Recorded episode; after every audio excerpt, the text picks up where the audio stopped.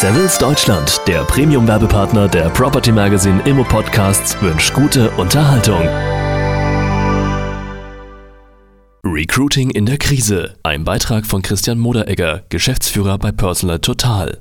Die enorme Professionalisierung der Immobilienbranche hat in den letzten Jahren zu einem hohen Fachkräftebedarf geführt, der strukturell nicht abzudecken war. Je intensiver sich die Krise auch in der Immobilienwirtschaft auswirkt, desto mehr wird aber auch hier festzustellen sein, dass einige der während des Booms eingestellten vermeintlichen Spezialisten weder persönlich noch fachlich den Anforderungen standhalten können. Aufgrund der eingetretenen, aber auch der erwarteten zukünftigen Entwicklung werden verschiedenste Lehren zu ziehen sein. Die zukünftig verbesserte und professionalisierte Personalentscheidung sowie deren verstärkte Nachhaltigkeit Nachhaltigkeit könnte eine solche Lehre sein. Daraus ergäbe sich die Notwendigkeit, dass die Personalbeschaffungsprozesse bzw. Einstellungsverfahren von den Unternehmen überdacht werden müssen. Ein Umdenkungsprozess ist notwendig, der zugleich auch den durch die demografische Entwicklung induzierten Wettbewerb um Fachkräfte berücksichtigt. Professionalisierung bedeutet auch die Konzentration auf die eigenen unternehmerischen Kernkompetenzen und insbesondere bei der Personalbeschaffung die verstärkte Inanspruchnahme von solchen Personalberatungsunternehmen, die bereits zeitgemäße Methoden anwenden, um eine Entscheidung auf der Basis objektiv nachvollziehbarer Kriterien zu ermöglichen die Qualität der Personalentscheidungen ist bisher nicht das Ergebnis eines strukturierten Prozesses, sondern eher ein Zufallsergebnis. Beispielsweise sind gegenwärtig in der Mehrzahl der Fälle weder die Entscheider auf Unternehmensseite noch eventuell beauftragte Personalberater genügend ausgebildet, um einen gesicherten Auswahlprozess etwa nach einem multimodalen Ansatz zu gewährleisten oder gar ein strukturiertes Bewerberinterview zu führen und daraus eine halbwegs gesicherte Aussage über persönliche Kernkompetenzen abzuleiten. Während fachliche Kenntnisse noch verhältnismäßig objektiv abgeprüft werden können, gilt dies in der Praxis nicht für die ebenso erfolgsentscheidenden persönlichen Kernkompetenzen. Die Freude am fachlichen Austausch und das Bauchgefühl verstellen nur zu oft den Blick für deren Fehlen oder Vorhandensein. Abgesehen davon sind diese dem Unternehmen in der Regel nicht bekannt und können demzufolge nicht in die Entscheidung einbezogen werden.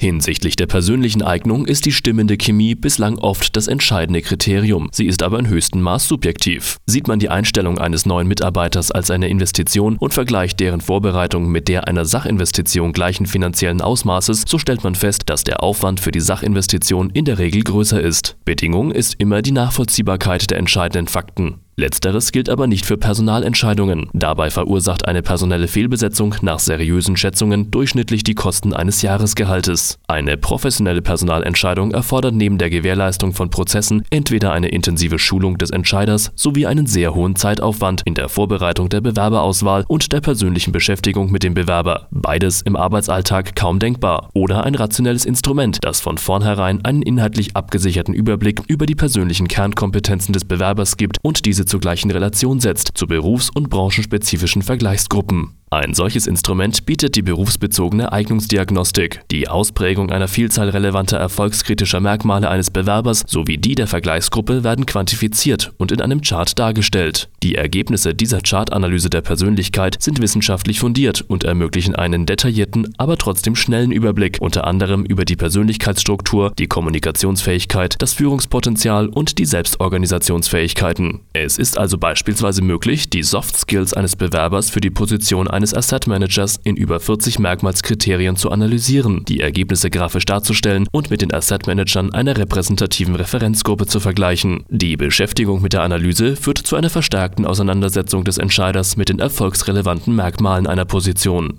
Auch wenn eine Entscheidung für oder gegen einen Bewerber nicht alleine auf den Ergebnissen einer eignungsdiagnostischen Analyse basiert, liegt deren Vorteil alleine schon in der Definition bzw. Berücksichtigung erfolgskritischer Merkmale und in einer verbesserten Vergleichbarkeit von Bewerbern. Wissenschaftliche Untersuchungen haben ergeben, dass die Beschäftigungsdauer der Mitarbeiter, die unter Berücksichtigung einer berufsbezogenen eignungsdiagnostischen Analyse eingestellt wurden, mehr als doppelt so hoch ist wie die derer, die auf herkömmliche Weise ausgewählt wurden. Ein weiterer Aspekt ist die Formulierung von Unternehmens-Soft Skills und deren intensive Nutzung beim Recruiting. Soft Skills von Unternehmen könnten in diesem Zusammenhang beispielsweise eine Unternehmensvision, die Unternehmenskultur oder die HR-Strategie der Firma sein. Unternehmen konkurrieren um die qualifiziertesten Bewerber, die in ihrer Entscheidung neben den finanziellen Aspekten auch die Soft Skills eines Unternehmens, soweit sie ihnen bekannt sind, gerne einbeziehen wollen. Wie viele in der Immobilienwirtschaft tätige Unternehmen überhaupt bereits solche Soft Skills formuliert haben, ist nicht bekannt und selbst wenn, erachtet man es bisher oft nicht für nötig, sie einem potenziellen Bewerber aktiv zu vermitteln. Mangels weiterer Informationen orientieren sich Bewerber dann vielfach nur an der finanziellen Attraktivität der angebotenen Position. In der täglichen Praxis stellt sich nach Eintritt in das Unternehmen nur zu oft die Unzufriedenheit mit der Entscheidung heraus, weil ihnen die immateriellen Rahmenbedingungen im Unternehmen nicht zusagen.